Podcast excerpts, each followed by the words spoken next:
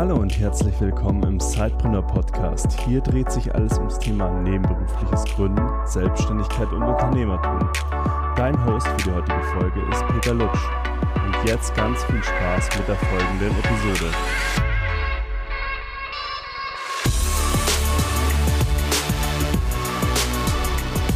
Hallo und herzlich willkommen zu einer neuen Episode im Sidepreneur Podcast. Ich habe heute Martin Menz zu Gast. Und ich freue mich sehr auf diese Episode, weil er so ein Musterbeispiel dafür ist, wie man auch ohne Investor gründen kann und äh, recht erfolgreich werden kann damit. Und bevor ich aber zu viel verrate, möchte ich äh, dich, Martin, heute mal begrüßen und stell dich doch mal ganz kurz vor, was muss man äh, zu Martin Menz wissen? Ja, was ist so, das, das sind die so die wichtigsten Punkte. Ähm, hallo Peter erstmal. Ähm, ja, zu meiner Person. Ich ich komme aus Halle ursprünglich, bin da groß geworden, bin jetzt äh, 35 Jahre, gerade so ein bisschen nach, äh, ziehe ich nach Leipzig. Das ist ja alles äh, für die Leute, die es nicht wissen, ziemlich nah beieinander, 30 Minuten. Äh, ja, bin, bin natürlich wie fast jeder Deutsche oder deutscher Mann, könnte man sagen, Fußballfan, im speziellen BVB-Fan, äh, spiele mhm. aber auch sehr gerne Fußball, habe über 20 Jahre lang Tischtennis gespielt. Das wissen manche heute gar nicht mehr, weil ich jetzt vor drei, vier Jahren ein bisschen aufgehört habe. Das hat dann nicht mehr ganz in, in den Lebensplan reingepasst. Und ja, worüber du wahrscheinlich nachher noch ein paar Fragen stellst, das ist sicherlich äh, die Firma Relax Days, die ich äh, 2006, 2007 gegründet habe. Du bist ja relativ früh zum Unternehmertum gekommen, also so quasi direkt nach der Schule. Was hat dich denn äh, daran gereizt? Also was war so der initiale Punkt, dass du gesagt hast, okay, ich möchte das mal ausprobieren? Hm, naja, also zum einen sicherlich meine doch ein bisschen widerspenstige Art, generell die Dinge äh, nicht so akzept zu akzeptieren, wie, wie es meine Lehrer mir vielleicht in der Schule einfach hingelegt haben.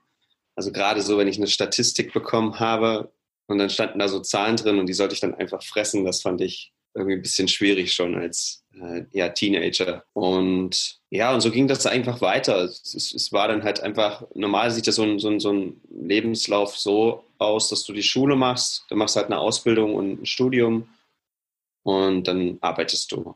Mhm. Und ja, irgendwie wollte ich mir immer nicht so viel Zeit nehmen dafür und habe schon bei meinem Vater gesehen, dass das mit, dem, mit, dem Selbst, mit der Selbstständigkeit ganz gut funktionieren kann. Er ähm, war zu dem Zeitpunkt im Immobiliensegment tätig, also jetzt nicht so ein riesen Immobilienhai, wie man sich das jetzt sehr schnell vorstellen kann, sondern ähm, ja, hat Immobilien zum Steuersparen in kleinem Maße verkauft, aber das einfach auf eigene Karte, auf einer gewissen eigenständigen Art. Das fand ich cool als, als Sohn und wollte es ihm irgendwo gleich tun und, und habe dann immer ein bisschen probiert und bin dann quasi beim Verkauf im Internet von Produkten hängen geblieben. Und das, wie gesagt, sehr relativ früh. Wir haben da auch eine Parallele. Also Schule war auch zum Beispiel nicht so meins. Ich war auch so ein bisschen unangepasst. Äh, und ich habe mal bei dir gelesen, dass du, dass bei dir auch die Lehrer dann früh gesagt haben, irgendwie vielleicht äh, doch nicht aufs Gymnasium gehen, ähm, aber du hast es dir dann in den Kopf gesetzt und wolltest es aber trotzdem machen. Ich kann mir vorstellen, wenn die ganzen Freunde dahin gehen, dann ist es vielleicht zuerst mal auch irgendwie so die Entscheidung, ich möchte das auch machen, aber sicherlich auch nochmal so die Bestätigung äh, zu haben, ich kann das auch, oder? Ja, wobei so Schule ist nicht meins. Ich weiß gar nicht, ob ich das so sagen könnte ich meine, die Schule versucht ja immer ein, eins zu machen, äh, dass du das alles so lernst, was du da so in den Fächern hast. Mhm. Und, und nicht zu gucken, also sie versuchen dir Mathe beizubringen, Deutsch beizubringen und gibt es dafür Noten und irgendwie sollst du alles ziemlich gut können, äh, im Idealfall. Ähm, ja, ich glaube, ich war in Mathe und in, in, in solchen Logikthemen immer ganz gut, aber äh, meine Grundschullehrerin äh, fand das, dass ich nicht so gut äh, in, in, Sprachen war, also in, quasi im Schreiben und im Lesen damals in der Grundschule. Und ja, dementsprechend sollte ich halt nicht aufs Gymnasium gehen. Wobei ich heute dieses, diesen, dieses, diese Schulzeit schon als ähm, positive Challenge oder erste Challenge auch in meinem Leben bezeichne, weil ich halt einfach vielleicht nicht so mit den Skills ausgestattet war, ähm, so super Noten in der Schule zu, zu schreiben. Und dementsprechend musste ich mich ein bisschen mehr reinhängen als andere, aber konnte halt frühzeitiger die Erfahrung machen, dass wenn man etwas äh, tut im Leben, dann auch was rauskommen kann.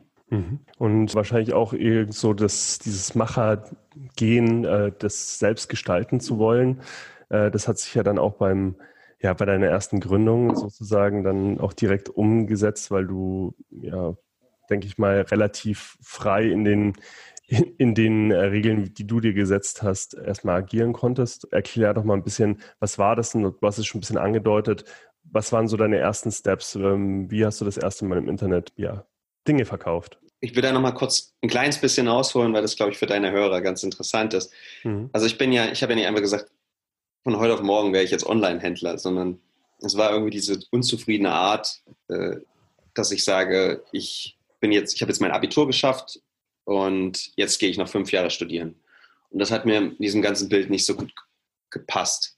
Und daher habe ich halt versucht, nebenher ähm, verschiedene Jobs anzunehmen. Ich habe in, in, einer Back, in einem Backwerk gearbeitet und habe da quasi so als ja, Helfer äh, Brötchen in Tüten gepackt, äh, acht Stunden lang immer Zwölferpack. War jetzt nicht so, aber war halt äh, der erste Job. Ich habe äh, hab mit meinem Bruder damals Zeitungen ausgetragen. Wir haben, ich habe selber versucht, mit Aktien quasi zu handeln. Ich habe eine Hefter geschrieben, mit, wo, wo da alles drin stand, damit ich quasi, ja, damit ich irgendwie weiß, wie, wie gewisse Parallelen und Zusammenhänge da funktionieren. Ähm, ich glaube, heute im Nachgang, um das kurzen Kommentar dazu zu geben, ist es, ist sehr schwierig, glaube ich, mit Aktien äh, wirklich nachhaltig Geld zu verdienen, ähm, wobei der ganze Aktienmarkt natürlich nach oben geht. Aber ähm, und habe dann weiter probiert, bin dann irgendwie darüber gestolpert, dass man, dass man die Dinge, die man nicht mehr braucht, auch im Internet verkaufen kann. Und mhm. äh, das habe ich dann mit den Ding, Gegenständen getan, die, die ich wirklich nicht mehr brauchte und dann irgendwann festgestellt, so jetzt hast du hier deine 20 irgendwie Gegenstände verkauft, aber du musst jetzt auch irgendwie was einkaufen, wenn du hier weitermachen willst. Und das habe ich dann versucht und war da sehr erfolglos, habe das irgendwie mit solcher Hardware, mit solchen Gaming-Zubehör versucht, was man so für die Playstation, was, wie hieß das damals, Xbox, glaube ich, ich weiß nicht, ob es die noch gibt, Controller und sowas. Ja, und das hat dann eigentlich, habe ich ein halbes Jahr gemacht, das war wenig erfolgreich und bin dann im Urlaub in Alicante über ein Kopfmassagegerät gestolpert, was ich dann in Deutschland in einer Business-to-Business-Zeitschrift wiederentdeckt habe. Das habe ich dann zehnmal gekauft. Das habe ich sehr gut auf eBay verkauft. Dann habe ich das 50 Mal gekauft, habe ich wieder sehr gut verkauft. Und so hat sich das dann quasi mit dem äh, Kopfmassagegerät, einige werden es heute kennen, so eine Art Kopfkrauler, hat sich das alles nach oben skaliert. Gib uns mal eine, so eine ganz kurze zeitliche Einordnung. Ähm, von welchem Jahr sprechen wir da? 2006 ging das alles los.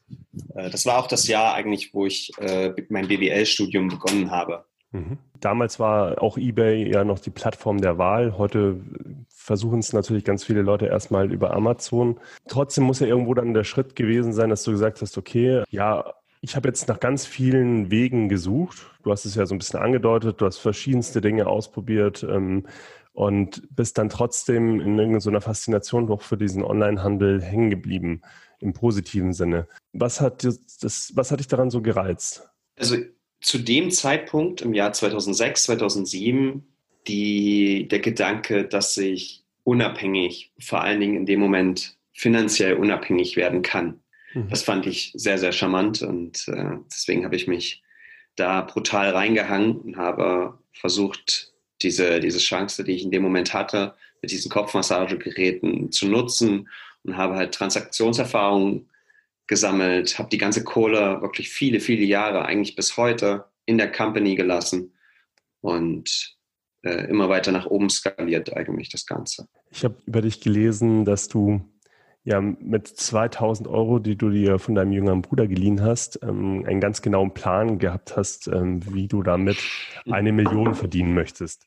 Ja. Ähm, war das sozusagen der Startpunkt? Und vielleicht kannst du mal diese doch ja, spannende Geschichte nochmal rausholen und mal zeigen, was, das, was damals deine Motivation dahinter war und deine Überlegung. Ne, zu dem Zeitpunkt, dass ich das so meinen Eltern vorgerechnet habe, in Wittenberg als wir meinen Onkel besucht hatten, ähm, habe ich dann halt gesagt, okay, du kannst jetzt diese 2000 Euro von Fabian, meinem Bruder, nehmen und die kannst du jetzt jedes Jahr verdoppeln und dann ist man, ich glaube, nach acht oder neun Jahren ist man dann bei einer Million Euro. Damals habe ich natürlich nicht drüber nachgedacht, dass man Steuern zahlen muss und alles solche Sachen. Mhm. Äh, aber das war so ein bisschen meine übermütige Art oder ich würde es ja heute sagen, vielleicht missionäre Art, Dinge anzugehen, dieses große Ganze in ganz vielen Jahren zu sehen und, und, und ganz frühzeitig aber viel dafür zu geben, dieses Ziel zu erreichen. Hm. Ja, und, und, und es war halt eine, eine, eine, starke finanzielle, finanzielle Anreiz natürlich zu dem Zeitpunkt, weil zu dem, mit, mit 20 Jahren und Student bist du halt schon noch ein bisschen auf deine Eltern angewiesen. Und das fühlt sich natürlich als, als junger Mann nicht ganz so gut an, wenn du deine Mom immer noch fragen musst, äh, ob sie vielleicht mal ein bisschen Kohle hat, du würdest mal gerne shoppen gehen am Samstag oder ja, und, äh, dementsprechend war es ein tolles Gefühl, ein tolles Momentum, quasi jetzt die Möglichkeit zu haben, äh, selbst für sich zu sorgen und selbst mal einen Euro zu verdienen, den ich danach ausgeben kann. Kann ich äh, dir ganz gut nachfühlen. Ähm, ging mir damals auch so, äh, dass ich immer auch schon auf der Suche war, quasi äh, nach Möglichkeiten und äh, möglichst unabhängig zu sein. Und ich glaube, das geht auch ganz vielen Unternehmern so, dass sie, wenn sie starten, dass es erstmal so das monetäre Thema ist, auch wenn man sich dann natürlich später, da kommen wir sicherlich auch noch dazu, äh, dann von seinen Visionen, auch äh, von dem rein monetären Ansatz dann irgendwann mal verabschiedet ähm, und weitere Ziele ins Auge fasst. Aber so als Startpunkt, gerade in den jungen Jahren, ist es ja völlig nachvollziehen. Und äh, ich finde es schon spannend aus heutiger Sicht, wenn man dann so ja, in der ja, Presse etc. so liest, dass man dann so sagt, okay, man hat diese 10x-Rule, dass man immer zehnmal so hoch ja, die Ziele sich stecken soll, wie man das eigentlich für realistisch hält.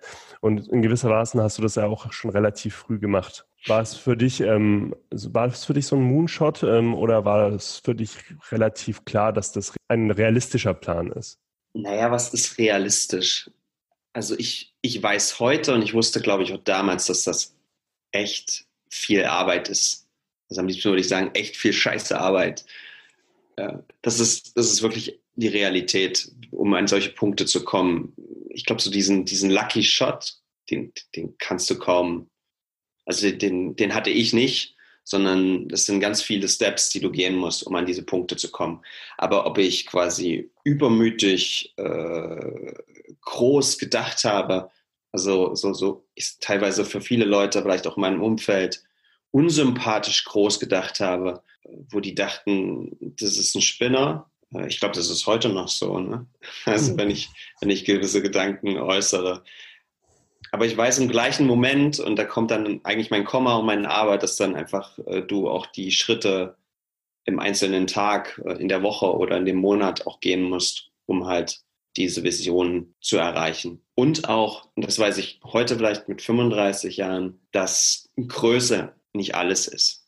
Also Größe, Geld, äh, also ich definiere meinen Tag eigentlich nicht an dem, wie, wie groß etwas ist. Ich wüsste gar nicht, es macht mich jetzt auch nicht glücklicher, wenn ich dann Feierabend mache. Das ist doch ein ganz guter Einstieg zu deiner Gründung. Du bist ja, ja sowohl der Gründer als auch der Geschäftsführer von Relax Days. Das ist ja dein, dein Baby, dein Unternehmen. Welche Mission verfolgst du damit? Naja, also was ich halt wirklich spannend finde, ist, dass ich dieser, dieser Branche E-Commerce, die halt einfach auf dem ganzen Weg ähm, des Internets auch mal die letzten Jahre echt unsexy wurde, immer noch treu geblieben bin. Also ich habe die eBay-Zeiten mitgemacht, ähm, kam zwar ein bisschen später, dann kam Amazon auf und heute sind wir halt eine eigene äh, Produktmarke im Internet äh, mit über 10.000 verschiedenen Produkten.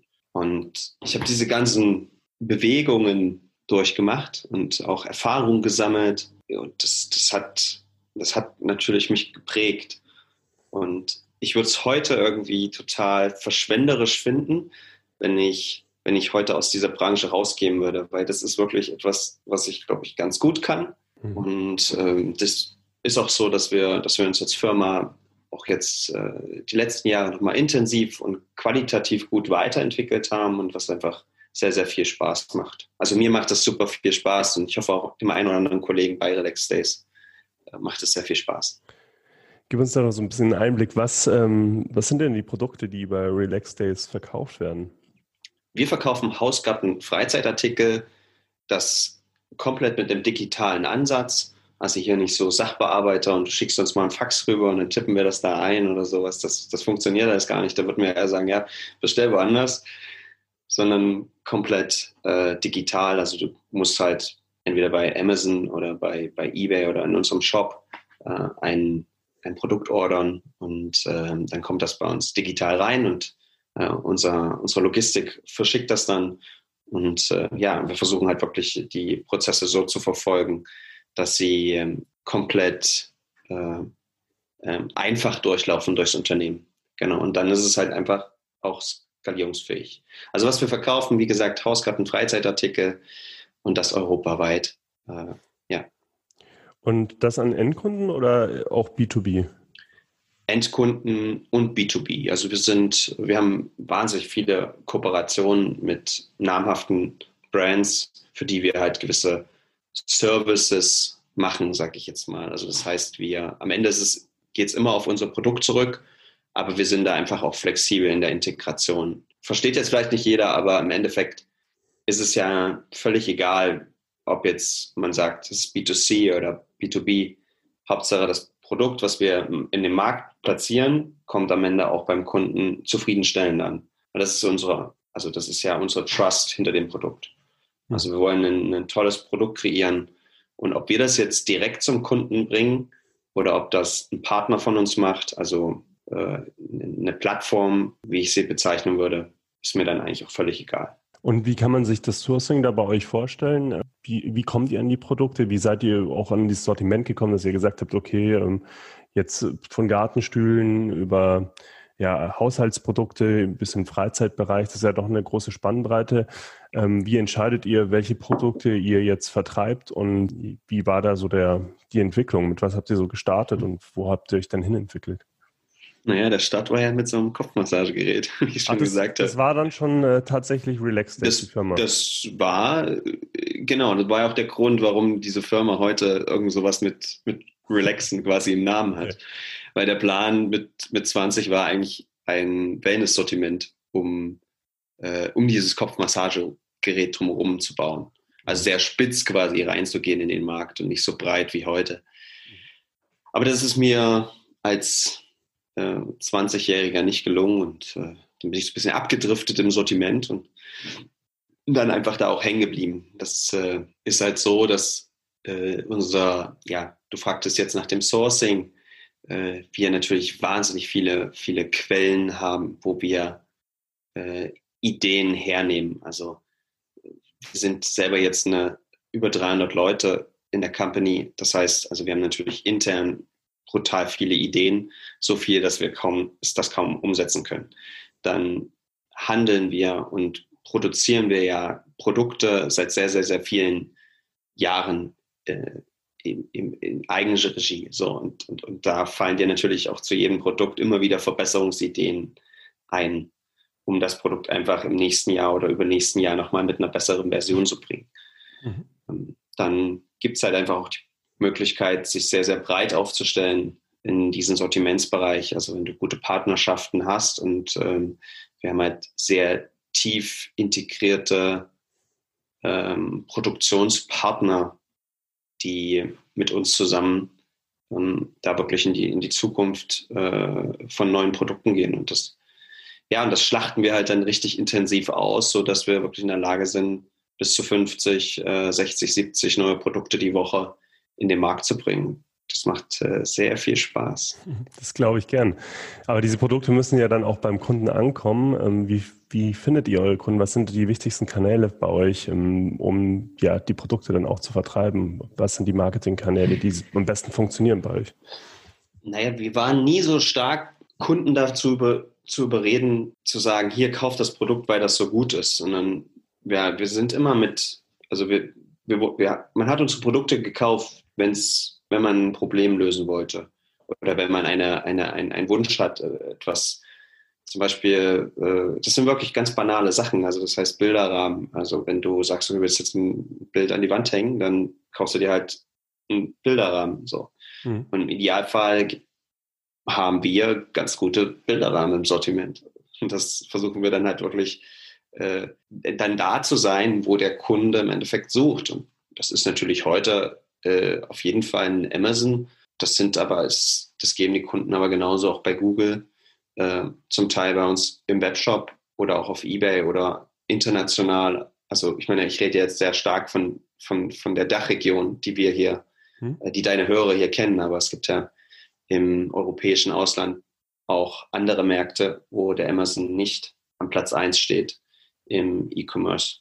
Und dann sind wir halt dann dort und äh, vermarkten die Produkte auf diesen Marktplätzen. Also ich höre so ein bisschen raus, dass es äh, stark auch plattformbasiert ist. Das heißt, ihr schaut euch die Marktplätze an, wo eure Produkte passen und optimiert dann auch. Ich will da mal kurz einhaken, äh, um das mal auch aufzuklären, weil man das ja. immer so ein bisschen in diese Plattformschiene drückt.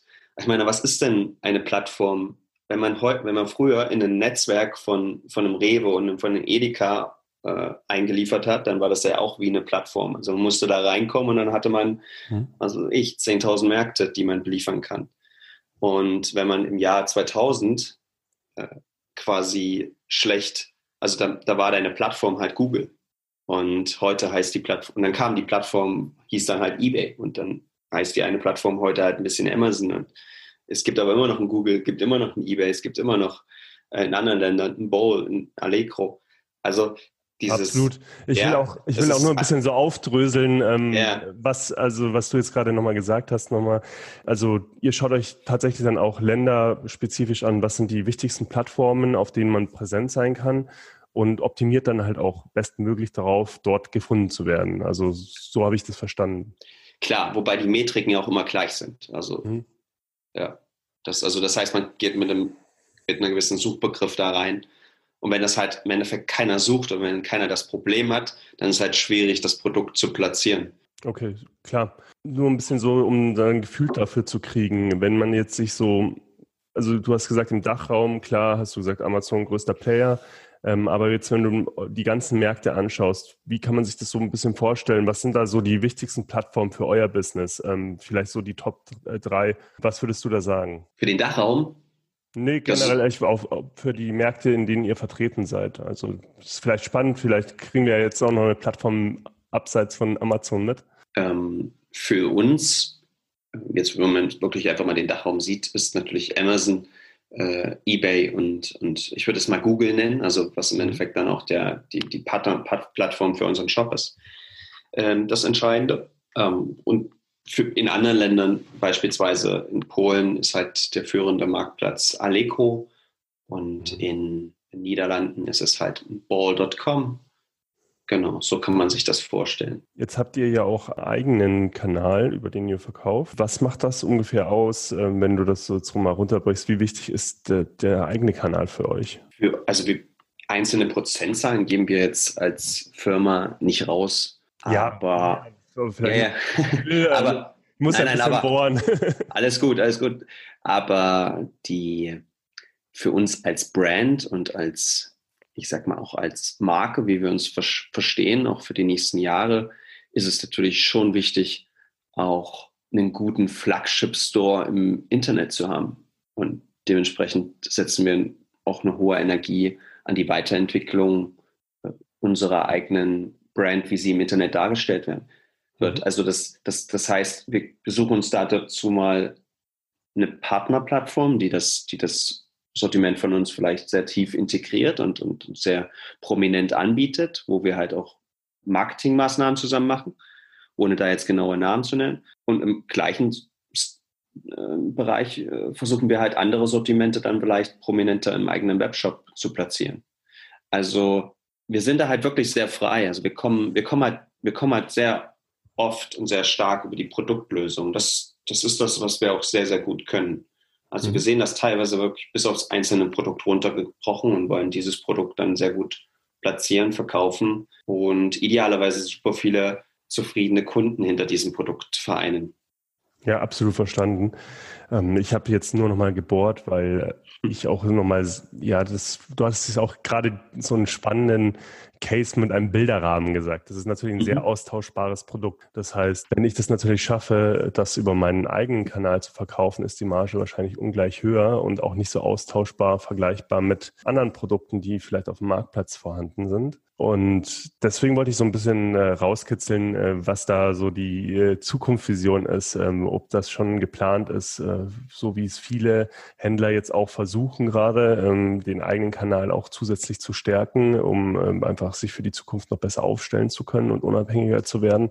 Vielleicht magst du ja, noch zwei Worte dazu verlieren. Ja, sehr gerne. Also in, in, in unserer Größenordnung, wir, wir, sind ja nicht ganz unrelevant mittlerweile im, hm. im Handel, muss ich hier natürlich auch eine recht diplomatische Antwort auf das Ganze geben, äh, weil wir ja teilweise wirklich sehr große Partnerschaften auch mit, mit, mit anderen Brands wiederum haben. Also gar nicht mal Produktbrands, sondern, sondern die wiederum dann die Plattform stellen, wo wir halt sehr stark mit dem Sortiment dann rein integrieren.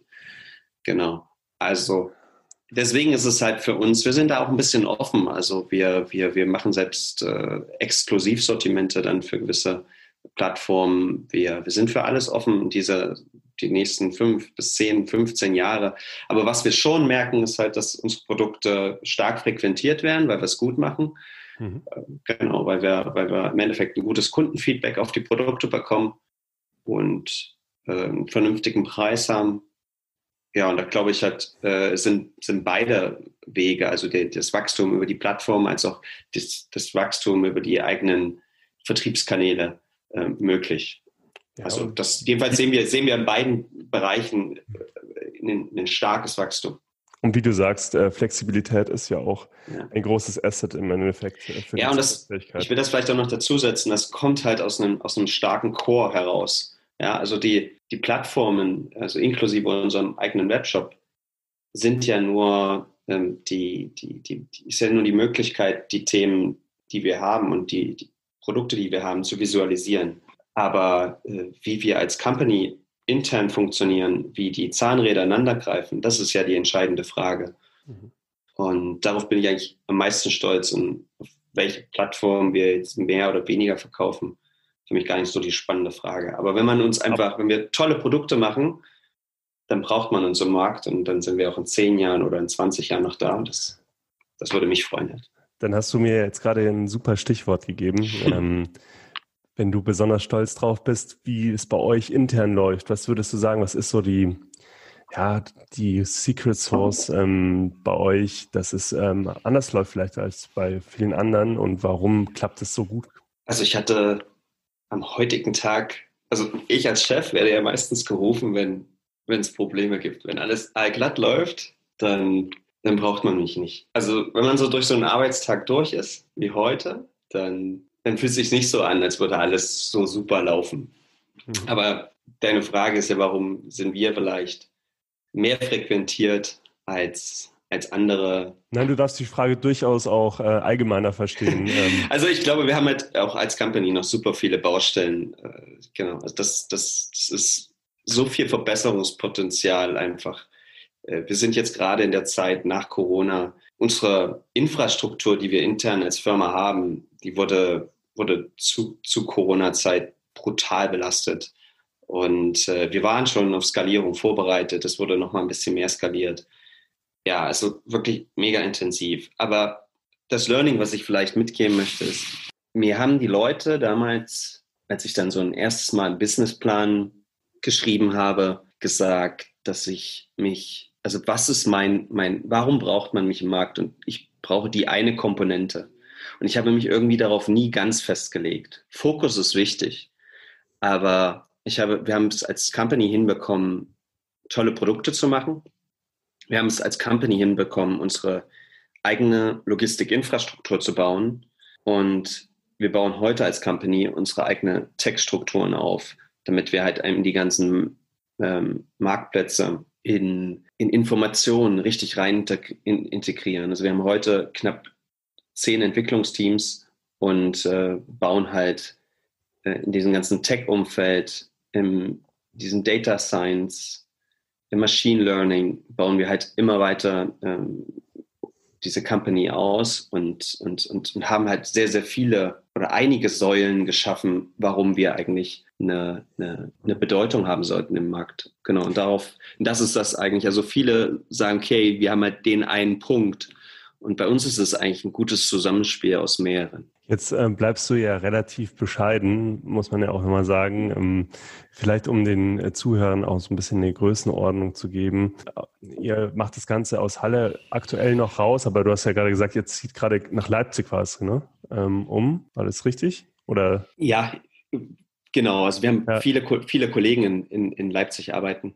Äh, okay. Äh, nee, Leip aus Leipzig kommend und, und, und sind jetzt quasi auch nach Leipzig gegangen mit einem Office. Also die Halle, Hallenser müssen jetzt nicht nach Leipzig fahren, aber wir bieten in beiden Standorten die Möglichkeit zu arbeiten. Okay. Aber ihr macht ja tatsächlich oder habt letztes Jahr aus ja 50 Millionen Euro Umsatz gemacht, was ja schon mal eine riesengroße Hausnummer ist. Und ich finde, dafür ist es in der Außenwirkung noch relativ bescheiden alles, ähm, um jetzt mal wieder eine große Zahl zu nennen. Aber es zeigt ja doch nochmal, was ihr in den letzten Jahren geschaffen hast und auch gerade du als Gründer geschaffen hast. Ähm, und wenn wir jetzt zurückschauen von 2011 bis 2019 zu diesen 50 Millionen Euro Umsatz, muss man ja auch nochmal ganz klar betonen, ich habe es ja eingangs gesagt, das habt ihr aus eigenen Mitteln gemacht, also gebootstrapped. Und ich glaube, das ist ja nochmal ein ganz entscheidender Punkt, ähm, dass, äh, dass man das eben nicht über Fremdkapital geschafft hat, ähm, sondern mit diesem Bootstrap-Ansatz. War das für dich immer klar, dass du so gründen möchtest? Oder warum hast du dich vielleicht auch gegen Fremdkapital entschieden? Ich kann mir ganz gut vorstellen, dass bei der Größenordnung und bei der Erfolgsstory sicherlich auch mal der ein oder andere Investor vielleicht auch angeklopft hat. Ja, ich würde sagen, von den 14 Jahren waren auf jeden Fall zwölf Jahre, wo ich keinen Gedanken dran verschwendet habe, Firmenanteile abzugeben. Gar nicht mal, um was, warum ich nicht mit jemandem zusammenarbeiten möchte oder sowas. Das, das ist gar nicht mein, mein Punkt. Aber es gibt ja den Spruch, viele Köche verderben den Brei. Und äh, ich glaube, daran ist halt wirklich einiges Wahres dran. Ich glaube, die Mehrwerte von mehreren Geschäftsführern und mehreren Investoren wiegen dem richtigen ähm, Geschäftsführer mit, mit einer, einer klaren Linie, das, das, das, das, ist, das ist das Bessere, das ist das bessere Konzept weil man halt einen klaren Plan hat und nicht verschiedene Chefs und verschiedene Investoren und jedes Mal muss man sich treffen und es gibt ja dann doch immer wieder Streit und Meinungsverschiedenheit. Da muss der eine raus, da muss der andere wieder rein. Und das Problem ist, eigentlich möchte, möchte man sich doch um die Weiterentwicklung des Geschäftsmodells kümmern und nicht um, wer bekommt hier eigentlich was und wie wird das hier verteilt und wer bekommt. Und vielleicht im schlimmsten Fall geht es auch nur noch darum, wer hat denn hier eigentlich Recht. Und diese ganze, dieses ganze Dilemma hatten wir als Company nicht. Entweder ich war gut drauf und eine gute Entscheidung getroffen oder ich war schlecht drauf und habe eine schlechte Entscheidung getroffen. Aber es war halt immer eine, schon eine klare Linie. Und diese klare Linie, die haben wir halt heute noch. Und das ist einfach auf einem wesentlich größeren Maßstab als, als damals. Und wir sind jetzt das vierte Jahr in Folge mit 50 Prozent Wachstum dabei. Äh, ich sagte vorhin, mir geht es nicht um, um, um Größenordnung, aber mir zeigt es, dass wenn man, wenn man einen klaren Plan ver verfolgt, sich dabei auch nicht irritieren lässt, dann kann da was Cooles rauskommen. Und wenn jetzt heute jemand anklopfen würde ähm, und sagen würde, hey Martin, das ist ja Wahnsinn, was ihr gemacht habt, äh, würdest du da jederzeit abwinken oder ist es, ist es immer noch so, dass äh, du sagst, äh, ich, ich stecke weiterhin mein Geld äh, auf jeden Fall weiter rein und ähm, versucht es aus eigener Kraft zu stemmen. Ist da ganz grundsätzlich auch so Überlegungen in die Richtung da oder ist es komplett für dich ausgeschlossen? Vielleicht einen kurzen Kommentar zu dem Thema, ich stecke mein eigenes Geld rein. Das tue ich natürlich, aber wir haben es geschafft, auch dass Banken uns quasi auch mithelfen zu wachsen. Also das heißt, es steckt nicht nur mein eigenes Geld drin, sondern auch ganz klassisch ähm, über KK also über Kontokorrentlinien quasi äh, Geld von Banken, die uns vertrauen, die, denen wir Zahlen vorlegen und die uns wiederum äh, ja, Zurückvertrauen schenken, um weiter mit der Company zu wachsen. Was war jetzt die Frage, Peter? Hilf mir nochmal bitte. Die Frage ist, ähm, ob du grundsätzlich aber auch über die Jahre ja. nachgedacht hast, ähm, ja, ja. dass es ein anderer Weg auch gäbe? Ja, gibt es die Frage. Aber was, was soll man dann noch machen? Ich meine, wir, Weißt du, wie anstrengend das ist, äh, wenn so eine Company ist jetzt das vierte Jahr in Folge auf dieser Größenordnung um, um so viel, um so eine hohe Prozentzahl wächst. Also ich meine, wir, wir stellen ja nicht noch ein paar Server in, in, in Serverschrank und, äh, und, und dann schalten wir noch ein paar Online-Shops online und dann, dann war es das, sondern wir haben ja die ganze Sache muss ja auch noch ähm, mit Kollegen im, im, Logistikbereich und im Support und in der Produktaufnahme, das muss man ja, das, das arbeiten ja wirklich wir physisch richtig ab. Also das heißt, wir, wir skalieren ja jedes Jahr schon so doll auch mit Mitarbeiterzahlen nach oben. Mhm. Ich meine, wenn jetzt ein Investor kommt und dann legt er da Summe X auf den Tisch, was ist denn denen seine Erwartungshaltung? Dann sagt er zu mir, na Martin, jetzt kannst du da erst richtig wachsen. Und da, ich meine, da mache ich mich, also das ist mir zu stressig. also nee. Das ist also, auch eine, ist auch eine so, klare Aussage. ja, das ist, genau. Nee, nee, nee, nee. Und dann sitze ich dann am Tisch und dann meinte er irgendwie, müssen 80 Prozent wachsen und dann geht es nur noch um sowas und nee, das motiviert mich nicht. Ja, und ich finde es ja auch beeindruckend, dass ihr sagt, okay, ähm, wir versuchen auch IT-mäßig die eigenen Lösungen zu bauen und nicht äh, auf Standardlösungen in dem Fall zurückzugreifen. Du hast ja gesagt, ihr habt ihr auch wirklich äh, Entwicklerteams dran sitzen, um das Ganze bestmöglich abzufrühstücken. Und ich kann mir vorstellen, dass es auch nicht immer leicht ist, an die geeigneten Leute zu kommen, also gerade in dem Bereich. Absolut, aber da, dafür haben wir wirklich starke äh, Kooperationen äh, hier in, in, der Region, also mit Hochschulen und mit, mit Universitäten. Ja, und, und stehen da eigentlich wöchentlich im Austausch äh, mit Professoren und mit, mit Absolventen, mit Leuten, die ihre Masterarbeit bei uns schreiben. Und ja, das macht natürlich wiederum mega Spaß, weil die ganz unbedarft reinkommen und äh, ganz flippige, wirklich manchmal verrückte, auch dumme und beschissene Ideen haben und zum gleichen manchmal uns aber auch wieder Denkanstöße geben, damit wir nicht, damit wir nicht äh, ja, blind werden auf unserem Weg. Also das ist ein mega geiler Austausch und macht einfach auch mit der Jugendkurve mega Spaß. Das glaube ich gern. Du hast ja sehr viele Themen äh, am Tag auch als Gründer, die du bewältigen musst und die du zeitlich irgendwie unterkriegen musst. Wie organisierst du dich ähm, im Zeitmanagement? Gibt es irgendwelche Tools, auf die du zurückgreifst? Äh, gibt es irgendwelche ja, Regeln, die du für dich äh, geschaffen hast, die besonders gut funktionieren? Ähm, ich weiß, dass bei unseren Hörern das immer ein großes Thema ist. Und vielleicht hast du ja noch den einen oder anderen Tipp. Ja, ich glaube, am Ende habe ich in den 14 Jahren alles ausprobiert.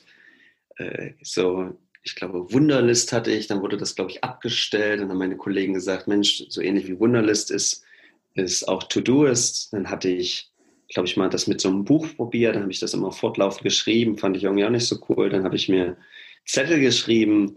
Aktuell habe ich so einen, äh, so einen richtig billigen zerlumpten Herlitzhefter, äh, den du so zur, zur, zur, zur, Schulzeit bekommst. Und da streiche ich mir dann immer alles, so schreibe ich mir alles auf und streiche es dann wieder durch, wenn ich es geschafft habe.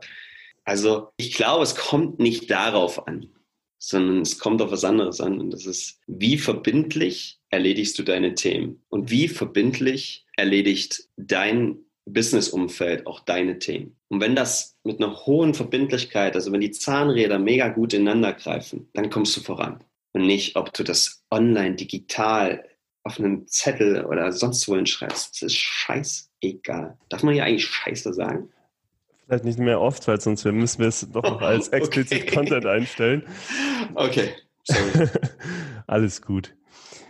Ja, aber äh, ganz äh, spannend, dass du sagst, okay, auf die Tools kommt es nicht an, ähm, aber es ist wichtig, sich verbindliche Ziele zu setzen und die dann auch ähm, nach Möglichkeit natürlich einzuhalten, dass das so die grüne, äh, ja, so die grüne Linie war, wie du dich äh, voran entwickelt hast. Ja, was ist das Tool, was du hier denn aktuell nutzt? Also das ist der Herlitz-Hefter von, äh, von, bei uns aus der Region, hier so, so Pfennigpfeifer, ich weiß nicht, ob man das jetzt deutschlandweit kennt äh, einfach so ein alter Schulhefter, wahrscheinlich für 10 Cent. Und äh, da sind ein paar Blätter drin, da schreibe ich mir meine Themen auf. Gibt es Phasen, da wird es halt immer mehr und dann gibt es Phasen, da kann man ein bisschen mehr durchstreichen. Das sind natürlich die besseren Phasen. Also wirklich ganz klassisch gerade. Ich nutze gerade kein Online-Tool, sondern habe diesen Hefter dann einfach zu meinem Business-Zeug immer dabei, zu meinem Mac hier und dann arbeite ich mich so durch. Sehr cool.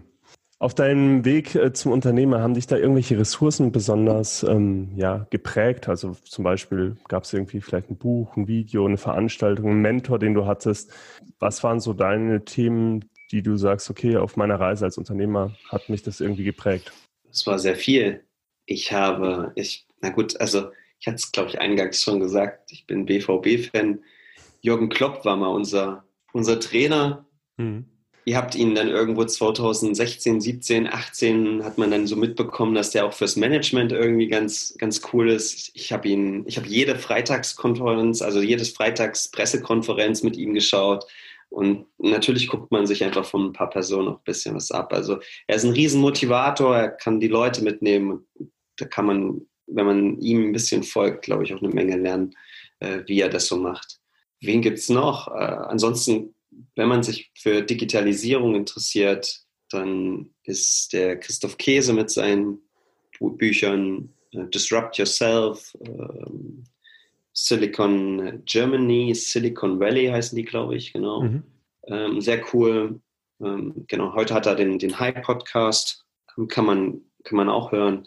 Also es gibt, es gibt so viele verschiedene äh, Richtungen. Heute, wenn, wenn man, ich bin, ich bin ein Riesenfan von Hotel Matze, äh, auch wieder im Podcast. Äh, ich höre auch viele Gründungspodcasts. Ich habe äh, auch bei dir äh, den einen oder anderen Podcast gehört. Also ja, ich glaube, ich glaube, es ist völlig okay, wenn man, wenn man in der Welt ein bisschen rumguckt und sich was abguckt und das dann äh, bei sich mit ranpackt. Ja, schon vielmal vielen Dank für die äh, Ressourcen. Ähm, wir packen die natürlich auch in die Show Notes, sowie auch gleich deine Kontaktinformationen, weil äh, unsere Hörer wird natürlich auch brennend interessieren, wo kann man mehr zu Relax Days erfahren und vielleicht, wie kann man auch mit, sich mit dir austauschen? Gibt es da irgendwie bevorzugte Kanäle? Ja, gibt's. Also äh, man kann mir natürlich jetzt auf äh, Instagram oder auf äh, LinkedIn folgen. Ich bin natürlich auch bei Facebook, die ganzen öffentlichen äh, Portale. Wenn es da jetzt jemanden gibt, der eine Frage hat, dann äh, stehe ich da in einer ruhigen Minute auch mal Rede und Antwort natürlich. Sehr cool. Und äh, die und Relax Days findet man am besten Im Internet. Also auch da, man äh, kann sich natürlich bei uns bewerben. Äh, wir haben wahrscheinlich 20, 30, 40 offene Stellen draußen. Ich weiß es nicht. Die Kollegen kümmern sich drum. Ähm, genau. Und im ganzen HR-Prozess vielleicht auch äh, bin ich auch mit involviert. Also da hat man eine gute Möglichkeit, wenn man äh, ein ganz vernünftiger Bewerber ist oder Bewerberin, äh, mich persönlich auch mal kennenzulernen. Und ja, äh, ich, äh, die Firma selber, wie gesagt, im Internet, wir haben eine eigene Unternehmensseite. Äh, wir haben aber auch in den sozialen Netzwerken einfach die, die einzelnen Firmenprofile.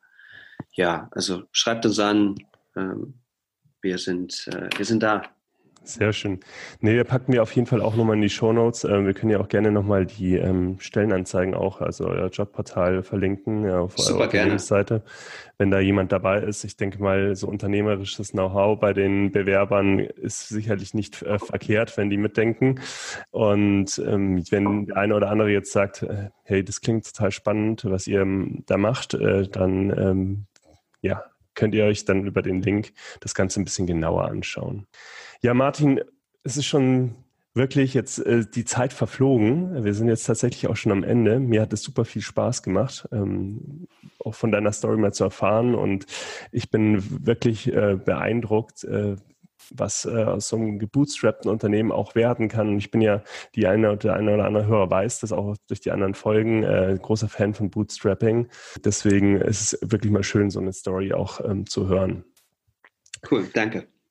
Martin, wenn du noch Lust hast, darfst du jetzt noch gerne ja, so einen letzten Impuls an unsere Hörer rausgeben. Äh, ja, dein, die Bühne ist deine. Die Bühne ist meine. Ja, was ich den Leuten immer gerne mitgebe, ist Mut, Fleiß und Einsatz. Ich glaube, wenn man, wenn man, ja, und auch wenn man konstant diese Dinge beherzigt und Themen einfach in seinem Leben, die ihm wichtig sind, verfolgt, dann, dann kann man ja, da kann man auch tolle Ziele und seine eigenen Ziele erreichen.